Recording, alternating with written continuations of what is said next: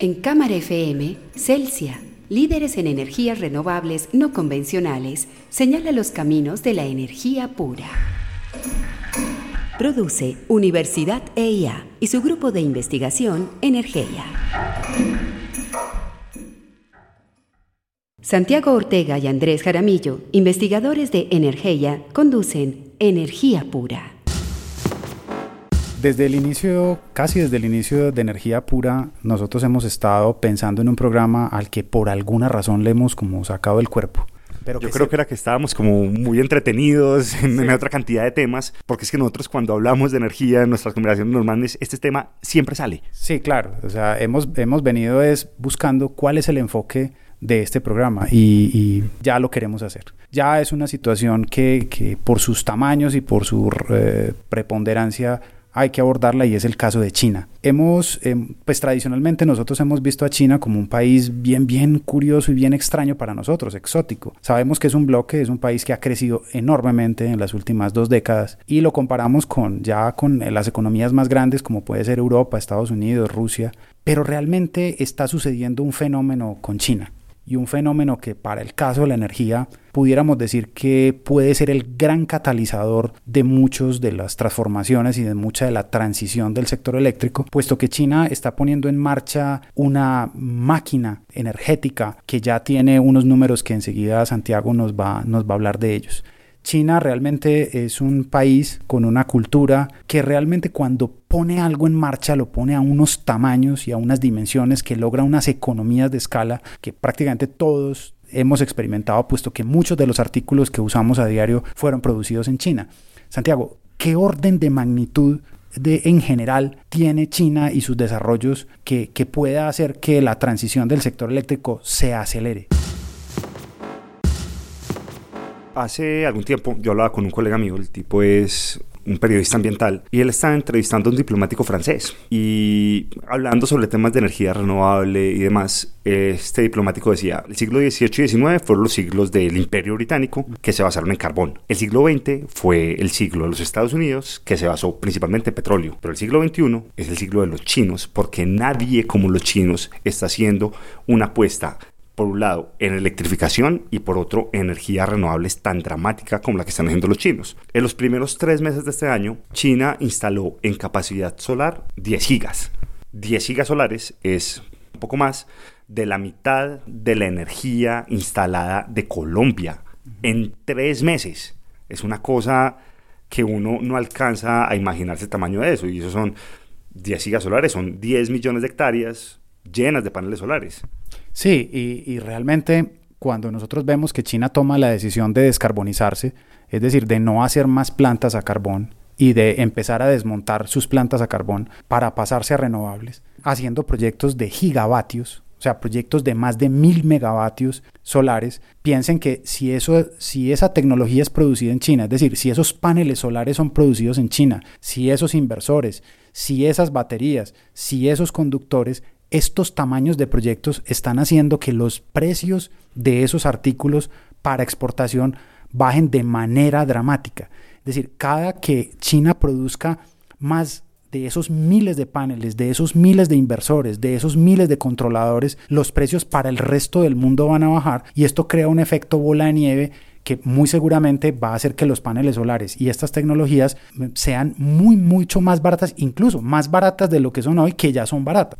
Sí, porque de todas maneras la capacidad de producción china y la capacidad de transformación que tienen como país con ese tamaño de economía, que creo que ya es igual a la economía de los Estados Unidos y en los próximos años va a ser mucho más grande, hacen que cualquier cosa que se haga en China tenga réplicas en el resto del mundo.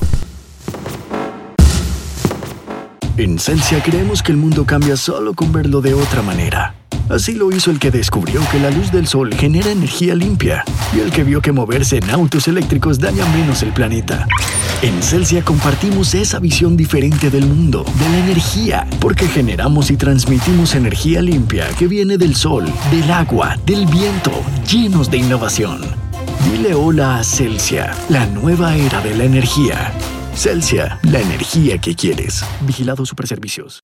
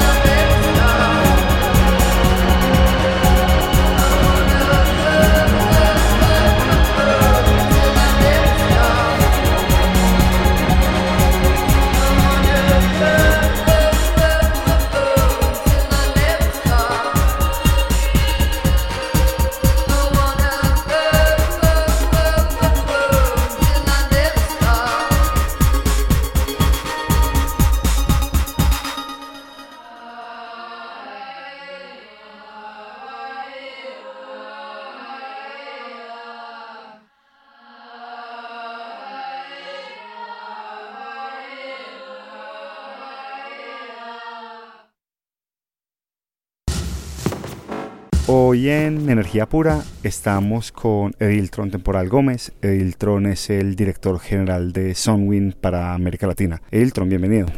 Muchas gracias, gracias por la oportunidad de estar con ustedes acá. ¿Qué hace Sunwin? ¿Qué es digamos, lo que busca la empresa y por qué para la empresa es importante América Latina? Pues Sunwin es un fabricante de vehículos, eh, de autobuses. Fabricamos vehículos a diésel, a gas natural y eléctricos. Tenemos una producción de más o menos 5.000 unidades anuales. Somos del grupo SAIC, que es el grupo más grande en China de, vehículos.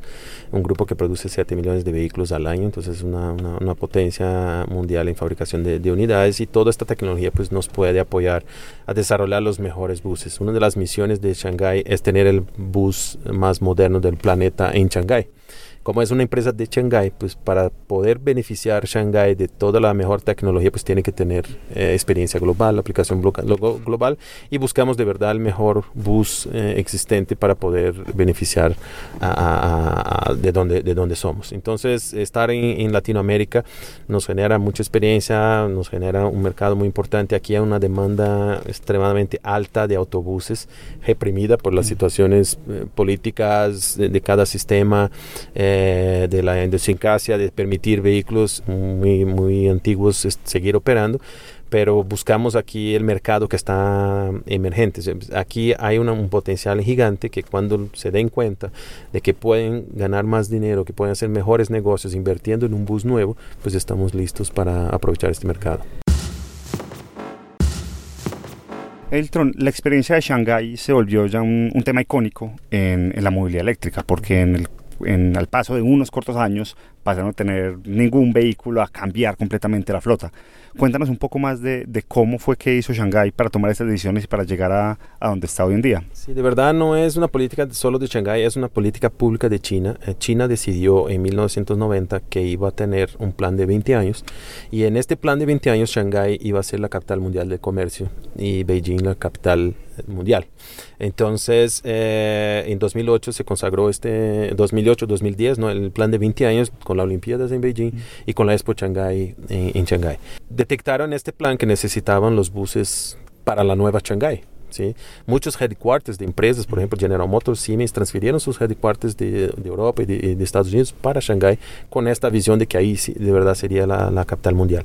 Y en este plan de 20 años pues se desarrolló, se, se, se puso un, un, programa del gobierno de incentivar la industria para tener este tipo de vehículo del futuro y para librarse de la, de la, del petróleo. Entonces el gobierno invirtió en la construcción del vehículo, como estimuló a los fabricantes, subsidió a los fabricantes a desarrollar tecnología eléctrica, estimuló el operador a usarla, la infraestructura la subsidió, subsidió la tarifa y hizo con que el mercado empezase. teniendo una demanda, eh, naturalmente más proveedores empezaron a aprovechar este beneficio, más proveedores eh, empezaron a construir eh, buses, más operadores empezaron a usar, porque quien empieza a usar un vehículo eléctrico no regresa al diésel jamás, porque es muchísimo mejor en términos de mantenimiento, operación y todo más. Entonces, se dio la, la, chispa para que el mercado empezara y ahora ya no hay más el subsidio, el muy pequeño subsidio que hay, ya no hay más subsidio para desarrollar bus eléctrico, solamente célula de combustible, porque ya es una tecnología ya establecida. Entonces ya existe, ya se creó el mercado. Entonces el gobierno chino logró con que hoy tenga un mercado de 120 mil unidades al año eléctricas. Esto es más que todo el mercado latinoamericano de buses. Allá se producen buses eléctricos. Son 9.400 unidades a cada uno dos semanas que están entrando en el mercado eléctricos. Entonces, el toda esta es demanda china. Demanda china y, ya exportación. Ya entran en Europa, ya en, Latinoamérica, pues en Chile está empezando. Eh, están en, países incluso probando vehículos en Dubai que tienen una temperatura súper alta. Eh, Taiwán. Eh, entonces, hay un mercado ya existente básicamente el, chino, pero por una política pública, por una, un plan de trabajo de 20 años que se ejecutó a perfección y hoy tiene este mercado. Y no, a nosotros, pues nos toca usar. Nosotros como latinos no vamos a invertir esto, nuestros gobiernos no van a hacer esto. Eh, y no hace sentido hacer esto. Ya fue, yo, yo entiendo que esto fue una, una, un, un, regalo a la humanidad que hizo el gobierno de China porque hoy podemos tener un producto copiado o desarrollado con base en el producto europeo, que es el era el mejor concepto de buses eh, en aquella época, con la electrificación a un precio que Latinoamérica puede pagar. Entonces hoy el escenario está listo para que usemos el, el bus eléctrico. En Celsia creemos que el mundo cambia solo con verlo de otra manera. Así lo hizo el que descubrió que la luz del sol genera energía limpia y el que vio que moverse en autos eléctricos daña menos el planeta. En Celsia compartimos esa visión diferente del mundo, de la energía, porque generamos y transmitimos energía limpia que viene del sol, del agua, del viento, llenos de innovación. Dile hola a Celsia, la nueva era de la energía. Celsia, la energía que quieres. Vigilado Superservicios.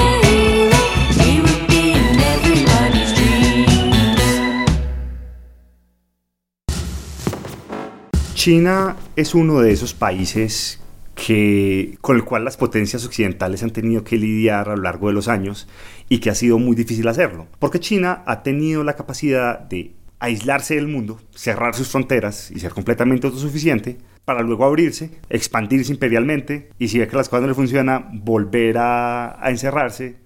Y, y, agregaría un elemento, Santi, es que China tiene la capacidad de que cuando hace una transformación, todas las personas del país se montan en la transformación. Claro, es un tema de, de idiosincrasia y de manejo del poder en China, donde para nosotros, los hijos del siglo XX, la más grande fue la revolución cultural de Mao Zedong en los 60-70, que unió a toda China de nuevo y la convirtió en una superpotencia manufacturera, el popular Made in China. 30 años después, en los 2000, China se consolida, como una superpotencia económica que le puede hablar de tú a tú a Europa o Estados Unidos. Y lo que pasa con China hoy en día es que cualquier cosa que pase en China, cualquier perturbación, cualquier onda que se genere en China, se distribuye al resto del mundo. Por ejemplo, no muchas personas eh, hacen la conexión de que si nosotros hoy en día tenemos un acuerdo climático global que se firmó en París, fue porque un año y medio antes los diplomáticos norteamericanos de los Estados Unidos con los diplomáticos chinos se pusieron de acuerdo para que Estados Unidos y China bilateralmente bajaran las emisiones sin ningún tipo de, necesidad de acuerdo internacional para mandarle una señal al resto del mundo a decir, venga, es que el mundo hay que descarbonizarlo. Entonces también desde China viene esa semilla de descarbonización que hoy en día estamos viviendo. Y eso tiene unas, unas consecuencias muy profundas, porque como lo decíamos anteriormente, si China es capaz de bajar cualquier proporción el costo de producir un panel solar, o un bus eléctrico, o un bus eléctrico, o una batería, esta, esta disminución de precios se replica en millones de productos que China está consumiendo para sí, pero que también está exportando al resto del mundo. Los grandes productores de paneles solares son chinos, los grandes productores de baterías, de inversores. Son chinos, porque los volúmenes que manejan son altísimos y además con una alta calidad. Veíamos el, el, el dato de que China es capaz de producir en, en, unos, en pocos meses toda la flota de buses de Londres, buses eléctricos de alta capacidad. En cinco semanas. En cinco semanas produce toda la flota de Londres en buses eléctricos. Entonces, imaginemos lo que pueden hacer en el resto del mundo. Es decir, China puede ser el gran catalizador y el gran impulsor, quien le dé realmente el, vigor necesario, porque además China ha tomado unas decisiones derivadas de la descarbonización de, por ejemplo, ya no eh, construir más centrales productoras de electricidad con base en carbón y empezar a desmontar las que ya tienen. Entonces, digamos que con esos niveles de producción, con esa decisión política y con todo un país que está empezando a consumir una electricidad verde, pues realmente eh, se convierte este país en el gran impulsor de la de la electricidad con fuentes renovables no convencionales y con recursos energéticos distribuidos. Colombia históricamente ha estado muy separada de China. Eh, digamos en términos diplomáticos, principalmente porque Colombia era el gran aliado norteamericano en Sudamérica y muchos de los países de la región tienen alta influencia china y alta migración china, Brasil, Argentina, Perú, Chile, pero es muy probable que, dada la importancia geopolítica que China está teniendo y el tema energético que tiene, es muy probable que Colombia empiece a tener a estrechar sus lazos, principalmente por el tema de movilidad eléctrica, porque la movilidad eléctrica es esa gran oportunidad que tiene Colombia, junto con la eh, reforestación, de bajar sus emisiones de CO2. En Celsia creemos que el mundo cambia solo con verlo de otra manera. Así lo hizo el que descubrió que la luz del sol genera energía limpia y el que vio que moverse en autos eléctricos daña menos el planeta. En Celsia compartimos esa visión diferente del mundo, de la energía, porque generamos y transmitimos energía limpia que viene del sol, del agua, del viento, llenos de innovación. Dile hola a Celsia, la nueva era de la energía. Celsia, la energía que quieres. Vigilado Superservicios.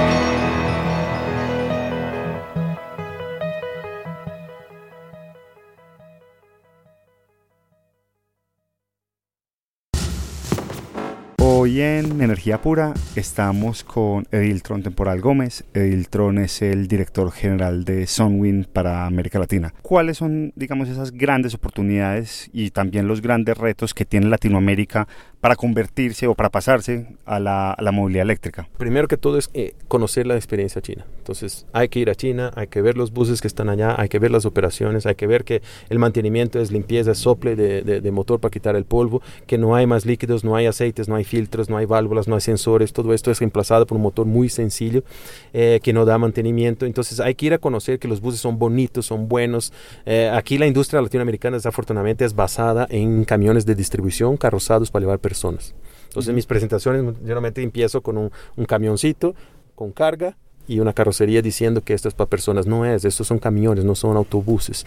Entonces, si nos damos, de los productos chinos ya son, no es que son eléctricos, por eso son caros, eh, o son caros porque son eléctricos, no, son buses mejores de que el estándar que tenemos aquí. Y esto para el usuario. El usuario merece un, un servicio mejor y tenemos que atraer al usuario para que deje su carro y solo puedo atraerlos si tengo algo bueno. Entonces los buses son buenos, son más caros porque son mejores, pero también en la inversión inicial son más caros. No son más caros en la operación. Entonces el bus eléctrico es más barato en los 10 años que debe ser la, la, la operación. Entonces el, el, gobierno chino ya nos, nos brindó esto. Basta solo conocer y hacer copy-paste.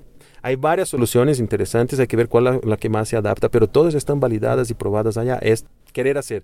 Aquí se compran buses entonces mi punto es, lo, los buses que vayan a comprar, hagan la evaluación criteriosa porque vale más la pena comprar el eléctrico que el, que el diésel. Y en Colombia hay muchas ciudades que están a punto de hacer estos recambios o que están a punto de expandir sus sistemas.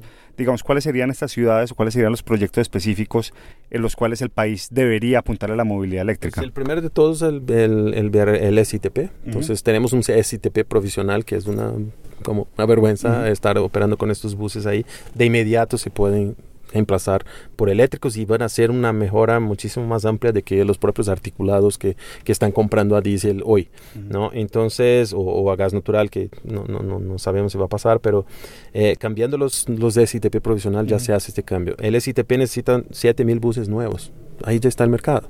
Claro. Pero hay que poder financiar a esta gente. Lo otro, pues todos los otros BRTs, uh -huh. Pereira, Cali, Bucaramanga, Barranquilla y Cartagena, necesitan pues nombrar flotas, están también extendiendo los, la vida de los buses hasta 20 años, pero el bus ya fue pagado con 5, ya dio otros 5 de ganancia. ¿Por qué el usuario que ya pagó este bus tiene que seguir usando el mismo bus durante uh -huh. 20 años? Entonces no, no, no, no estamos pensando en el usuario final que paga la cuenta, ¿no? Eh, todos los proyectos de ciudades amables. Había un proyecto muy bonito del ministerio de hacer las ciudades con, con menos de 600 mil habitantes, eh, transformar en, en, pequeños BRTs. Tenemos el bus eléctrico específico para las, estas ciudades. Son buses pequeños, de 8.6 metros para 60 personas que cumplen con la demanda de la ciudad, dan la bondad del eléctrico y son muy próximos. El costo es, digamos, con el incentivo de, de, de beneficio fiscal que hay, eh, son buses que cuestan 50% más. No, no es el doble, es 50% más, pero eso se recupera en el costo de los 10 años. Entonces tenemos que convencer a esta gente a hacer cuentas y decidir por, por, por, cambiar su flota en vez de, de, de, estirar y pagar más, porque pagan en mantenimiento, pagan en combustible, están desperdiciando un recurso que es, de, es del usuario. Entonces puede ser convertido en mejorías para la propia ciudad. Y claro, dependemos de garantías de la ciudad. Por ejemplo, estamos en Ibagué, eh, hasta San Andrés tiene un proyecto, eh, Cartagena tiene un proyecto, eh, Manizales tiene un proyecto, Pasto puede tener, eh, Neiva. Todas estas ciudades tienen condiciones de cambiar y mejorar su sistema para eléctrico de manera inmediata. En Celsia creemos que el mundo cambia solo con verlo de otra manera. Así lo hizo el que descubrió que la luz del sol genera energía limpia y el que vio que moverse en autos eléctricos daña menos el planeta. En Celsia compartimos esa visión diferente del mundo, de la energía, porque generamos y transmitimos energía limpia que viene del sol, del agua, del viento, llenos de innovación. Dile hola a Celsia, la nueva era de la energía. Celsia, la energía que quieres. Vigilado Superservicios.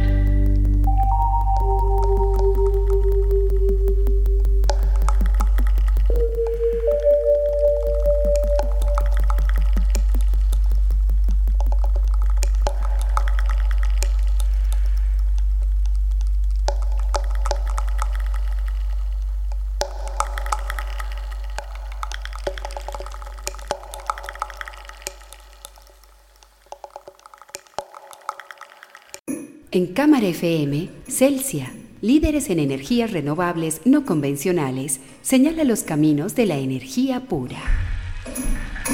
Produce Universidad EIA y su grupo de investigación Energía.